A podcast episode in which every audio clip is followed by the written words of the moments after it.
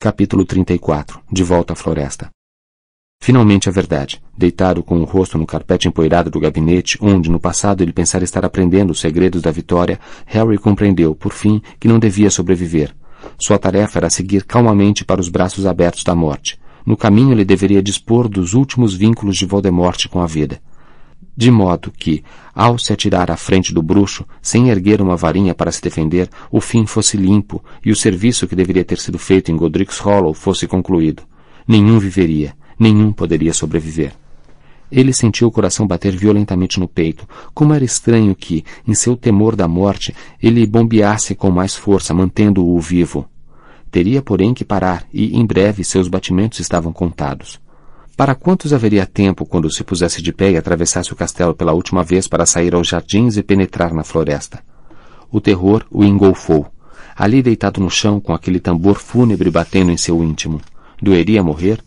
Todas as vezes que julgara ter chegado a hora e escapara, ele nunca realmente pensara na morte em si. Sua vontade de viver sempre fora muito maior do que o seu medo de morrer. Contudo, agora não lhe ocorria tentar fugir, vencer Voldemort na corrida. Era o fim, ele sabia, e só lhe restava a coisa em si: morrer. Se ao menos pudesse ter morrido naquela noite de verão, quando deixara para sempre o número 4 da Rua dos Alfeneiros, quando a nobre varinha de pena de fênix o salvara. Se ao menos pudesse ter morrido como Edviges, tão rápido que nem sentiria que acontecera. Ou se pudesse ter se atirado à frente de uma varinha para salvar alguém que amasse. Ele agora invejava até mesmo a morte dos seus pais. A caminhada a sangue frio para a própria destruição exigia uma forma diferente de bravura. Ele sentiu os dedos tremerem levemente e fez um esforço para controlá-los. Embora ninguém pudesse vê-lo, os quadros nas paredes estavam todos vazios. Lentamente, muito lentamente, ele se sentou e, ao fazê-lo, se sentiu mais vivo e mais cônscio do seu corpo vivente do que jamais estivera. Por que nunca apreciar o milagre que ele era? Cérebro, nervos e coração pulsante. Tudo isso se iria, ou pelo menos ele os abandonaria. Respirava lenta e profundamente e sua boca e garganta estavam muito secas e seus olhos também. A traição de Dumbledore quase não pesava. Naturalmente houvera um plano maior. Harry fora simplesmente tolo demais para enxergá-lo. Percebia isso agora. Jamais questionara sua suposição de que Dumbledore o queria vivo. Agora entendia que a duração de sua vida sempre fora definida pelo tempo que gastaria para eliminar todas as Horcruxes. Dumbledore transferira a ele a tarefa de destruí-las e, obedientemente, ele continuara a cortar os laços que ligavam não apenas Voldemort, mas ele próprio à vida. Que precisão, que elegância, não desperdiçar mais vidas, mas entregar a perigosa tarefa ao garoto que já estava marcado para o abate e cuja morte não seria uma calamidade, e sim mais um golpe contra Voldemort. E Dumbledore estivera seguro de que Harry não se esquivaria, que prosseguiria até o fim, embora fosse o seu fim, porque ele se dera ao trabalho de procurar conhecê-lo, não? Dumbledore sabia, tal como Voldemort, que Harry não deixaria ninguém morrer por ele, uma vez que descobrisse que estava em seu poder impedir isso. As imagens de Fred, Lupin e Tonks deitados, sem vida, no salão principal, tornaram a invadir sua mente e por um momento ele mal pôde respirar. A morte se impacientava. Mas Dumbledore o superestimara. Ele falhara. A cobra sobrevivera. Restaria ainda o Morcrux ligando Voldemort à Terra, mesmo depois de Harry ser liquidado. Era verdade que isso representaria uma tarefa mais fácil para alguém. Perguntou-se quem faria isso. Rony e Hermione saberiam o que era preciso fazer, naturalmente. Essa teria sido a razão por que Dumbledore queria que ele confiasse em mais duas pessoas, de modo que, se cumprisse o seu destino mais cedo, eles dessem a continuidade à tarefa. Semelhante à chuva batendo em uma janela fria, esses pensamentos tamborilavam na superfície dura da verdade incontroversa. Ele devia morrer. Eu devo morrer. Isto deve findar. Rony e Hermione pareciam estar muito longe, em um país longínquo. Sentia como se tivessem se separado havia muito tempo. Não haveria despedidas nem explicações. Assim decidira. Era uma viagem que não poderiam empreender juntos, e as tentativas que os amigos fizessem para impedi-lo seriam uma pedra de tempo preciosa, Baixou os olhos para o relógio de ouro arranhado que recebera no 17º aniversário. Quase metade da hora que Voldemort fixara para sua rendição já transcorrera. Ele se pôs de pé, seu coração saltando contra as costelas como um pássaro frenético. Talvez ele soubesse que lhe restava muito pouco tempo. Talvez estivesse decidido a completar os batimentos de uma vida antes de seu fim. Ele não olhou para trás ao fechar a porta do gabinete. O castelo estava deserto. Sentiu-se um fantasma atravessando-o sozinho, como se já tivesse morrido. Os bruxos dos retratos continuavam ausentes de suas molduras. O lugar estava soturnamente quieto, como se toda a sua força vital estivesse concentrada no salão principal, onde se comprimiam os mortos e os enlutados. Harry vestiu a capa da invisibilidade, foi descendo os andares e, por último, a escadaria de mármore do saguão de entrada. Talvez uma parte infinitesimal dele tivesse esperança de ser percebida, de ser detida, mas a capa estava, como sempre, impenetrável, perfeita, e ele alcançou as portas da entrada sem empecilhos. Então Neville quase colidiu com ele. Era um dos dois que traziam um cadáver dos jardins. Harry olhou para baixo e sentiu outra pancada surda no estômago. Colin Creevey. Embora menor de idade, devia ter voltado, escondido, como tinham feito Malfoy, Crabbe e Goyle. Ele parecia minúsculo na morte. Sabe de uma coisa? Posso carregá-lo sozinho, Neville, disse Olivia Wood, e colocou Colin sobre o ombro, como fazem os bombeiros, e levou-o para o salão principal. Neville encostou-se no portal por um momento e secou a testa com o dorso da mão. Parecia um velho. Em seguida, voltou a descer a escada e entrou pela escuridão para resgatar mais dois corpos. Harry virou-se para olhar o salão principal. As pessoas se movimentavam, tentavam consolar umas às outras, se ajoelhavam ao lado dos mortos, mas ele não viu nenhuma das que amava, nenhum vestígio de Hermione, Rony, Gina, nem dos outros Weasley, nem de Luna. Sentiu que teria dado todo o tempo que lhe sobrava para uma última olhada neles, mas então encontraria forças para parar de olhar? Era melhor assim. Ele desceu a escada e saiu para a escuridão. Eram quase quatro horas da manhã e a quietude mortal dos jardins dava a impressão de que todos prendiam a respiração, aguardando para ver se ele conseguiria fazer o que devia. Harry caminhou em direção a Neville, que ia se curvando para outro cadáver. Neville? Caramba, Harry. Você quase me fez infartar. Harry despira a capa da invisibilidade. A ideia acabara de lhe ocorrer, nascida de um desejo de garantir o desfecho. Onde é que você está indo sozinha? Perguntou Neville, desconfiado. É tudo parte do plano, respondeu Harry. Tem uma coisa que eu preciso fazer. Escute, Neville. Harry. De repente o amigo se apavorou. Harry, você não está pensando em se entregar, está? Não, mentiu Harry sem hesitação. Claro que não. É outra coisa. Mas eu talvez fique invisível por um tempo. Você conhece a cobra de Voldemort, Neville? Ele tem uma cobra enorme. O nome dela é Nagini. Já ouvi falar. E daí? Ela tem que ser morta. Rony e Hermione sabem disso. Mas caso eles... O horror daquela possibilidade o sufocou por um momento, o impedindo de continuar a falar. Recuperou, porém, o controle. Isto era crítico, ele precisava ser como Dumbledore, manter a cabeça fria, garantir que houvesse substitutos, outros para dar prosseguimento. Dumbledore morrera na certeza de que três pessoas ainda sabiam das Horcruxes. Agora, Neville tomaria o lugar de Harry. Continuaria a haver três que conheciam o segredo. Se eles estiverem ocupados, e você tiver a chance de matar a cobra? Matar a cobra, repetiu Harry. Certo, Harry. Você está ok, não está? Estou ótimo. Obrigado, Neville. Neville, porém, agarrou Harry pelo pulso quando o amigo fez menção de se afastar. Nós todos vamos continuar a lutar, Harry. Você já sabe disso, não? É, eu. A sensação de sufocamento cortou o fim da frase. Ele não pôde continuar. Neville aparentemente não achou isso estranho. Deu uma palmada no ombro de Harry, soltou-o e saiu a procurar outros mortos. Harry tornou a vestir a capa e continuou a andar. Havia mais alguém se movendo não muito longe, curvando-se para outro vulto, deitado de bruços no chão. Ele estava a vários passos de distância quando reconheceu Gina. Estacou. Ela estava debruçada sobre uma garota que sussurrava chamando pela mãe. Está tudo bem, dizia Gina. Tudo bem, vamos levar você para dentro. Mas eu quero ir para casa, murmurou a garota. Não quero mais lutar. Eu sei, disse Gina. E sua voz quebrou. Vai dar tudo certo. Arrepios percorreram em ondas a pele de Harry. Ele queria gritar para a noite, queria que Gina soubesse que ele estava ali, queria que soubesse aonde estava indo, queria que o fizessem parar para que o arrastassem de volta, que o mandassem para casa. Contudo, ele estava em casa. Hogwarts era a primeira e melhor casa que conhecera. Ele, Voldemort e Snape. Os garotos abandonados tinham encontrado ali um lar. Gina estava agora ajoelhada, ao lado da garota ferida, segurando sua mão.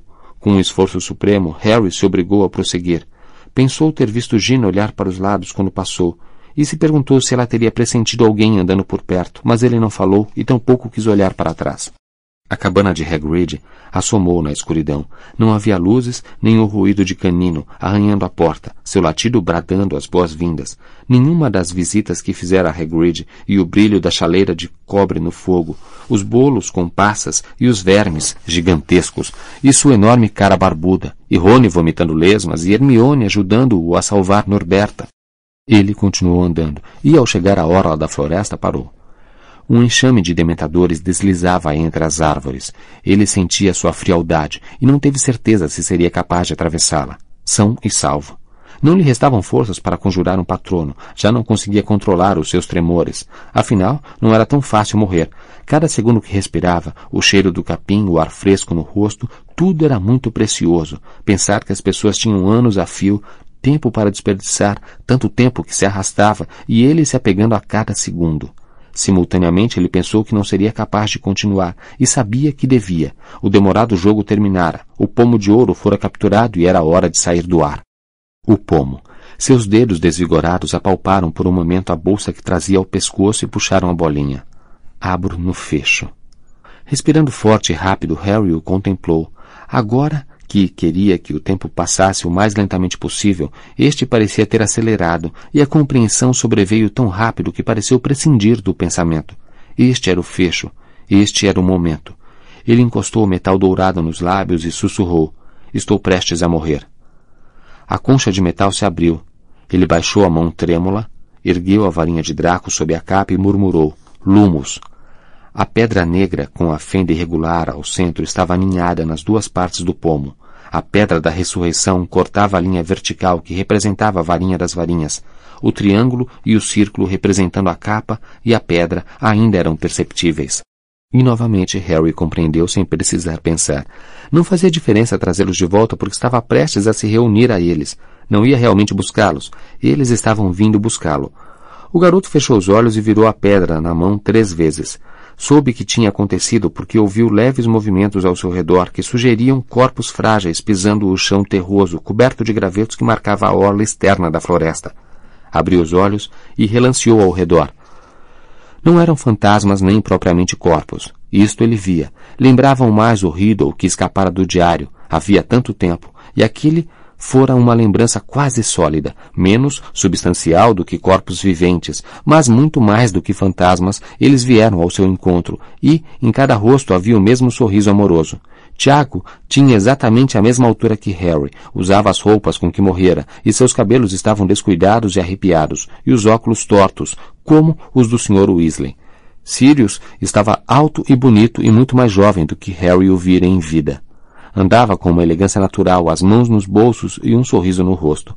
Lupin estava mais jovem também, e muito menos desleixado, e seus cabelos eram mais bastos e mais escuros.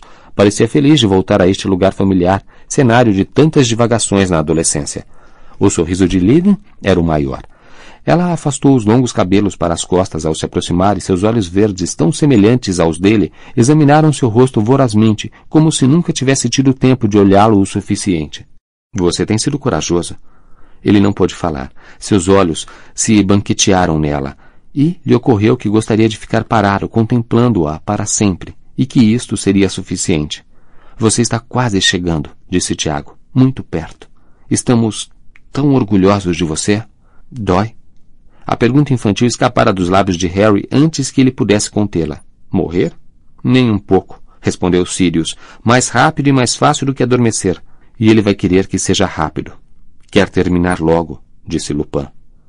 Eu não queria que você tivesse morrido, disse Harry, as palavras saindo involuntariamente. Nenhum de vocês.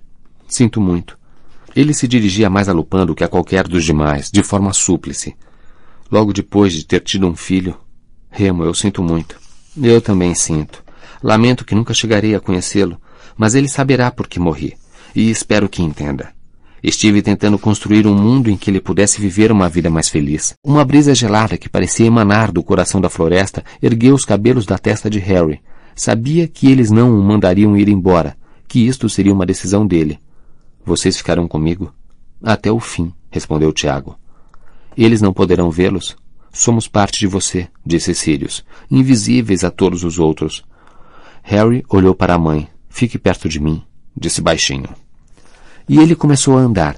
O frio dos dementadores não o envolveu. Atravessou-o com seus companheiros. E eles produziram o efeito de patronos, e unidos marcharam entre as velhas árvores que cresciam muito juntas, seus ramos emaranhados, suas raízes repletas de nós e torcidas sob seus pés. Naquela escuridão, Harry segurou a capa bem junto do corpo, se embrenhando cada vez mais na floresta, sem fazer ideia do lugar exato em que estava Voldemort, mas certo de que o encontraria. A seu lado, quase sem fazer ruído, caminhavam Tiago, Sirius, Lupin e Lilian. A presença deles era sua coragem e a razão pela qual era capaz de pôr um pé à frente do outro. Sentia o corpo e a mente estranhamente desvinculados agora. Suas pernas agiam sem comando consciente, como se ele fosse o passageiro e não o motorista do corpo que estava em vias de deixar. Os mortos que o escoltavam pela floresta eram muito mais reais para ele do que os vivos que tinham ficado no castelo. Rony, Hermione, Gina, todos eles lhe pareciam fantasmas à medida que ele seguia tropeçando e escorregando em direção ao fim de sua vida, em direção a Voldemort. Um baque e um sussurro.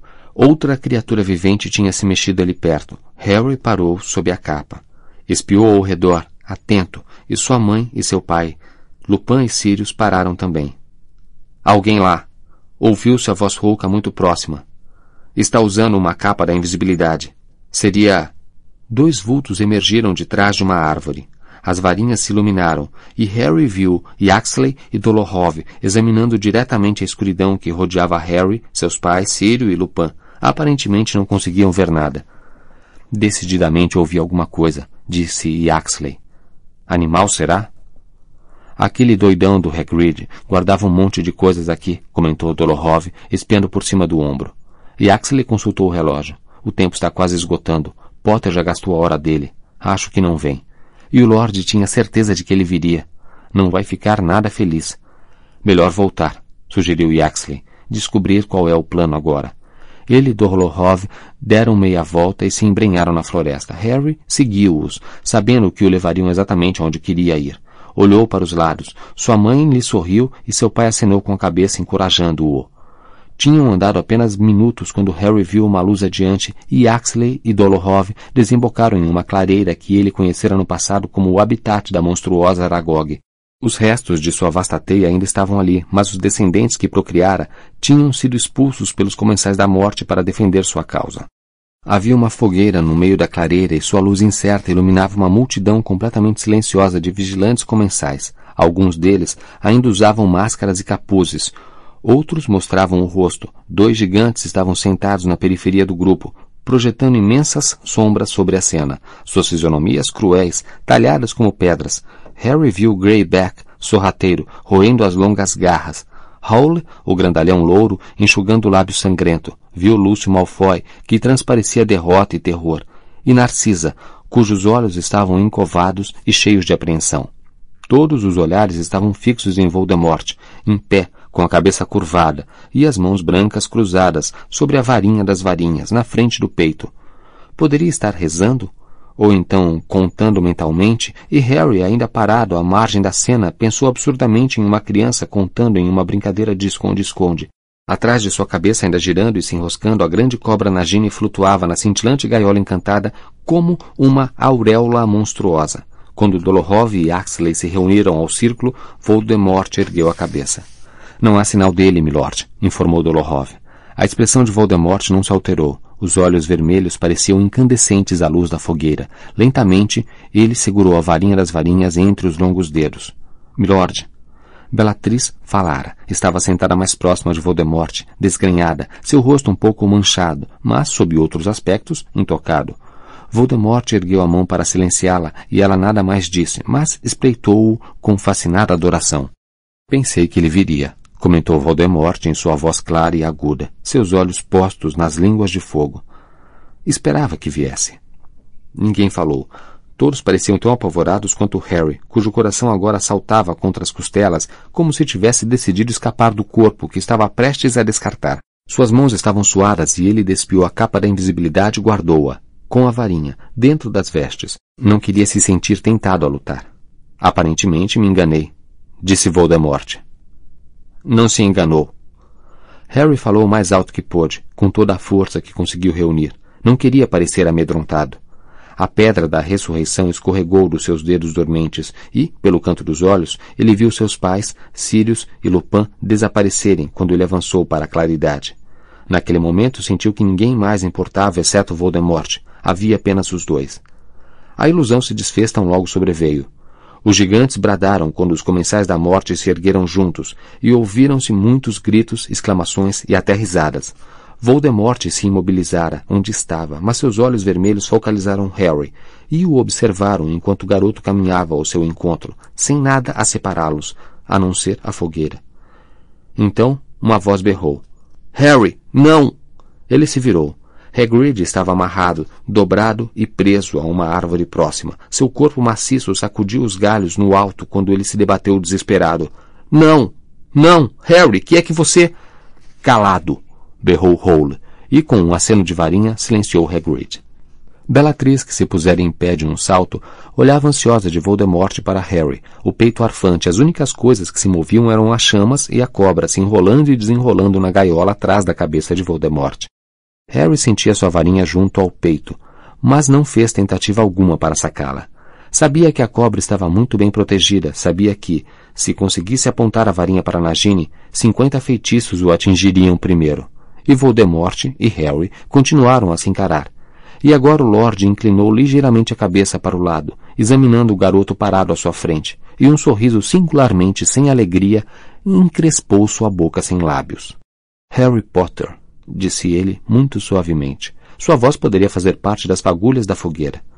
Um menino que sobreviveu. Nenhum dos comensais da morte se moveu. Aguardavam, tudo aguardava. Hagrid se debatia e Bellatrix ofegava, e Harry inexplicavelmente pensou em Gina, em seu olhar radioso e na sensação dos seus lábios nos dele. Voldemort erguera a varinha, sua cabeça ainda estava inclinada para um lado, como a de uma criança curiosa, imaginando o que aconteceria se ele prosseguisse. Harry encarou os olhos vermelhos e desejou que acontecesse naquele instante, rapidamente, enquanto ele ainda se mantinha de pé, antes que se descontrolasse, antes que traísse o seu medo. Ele viu a boca se mover e um clarão verde, e tudo desapareceu.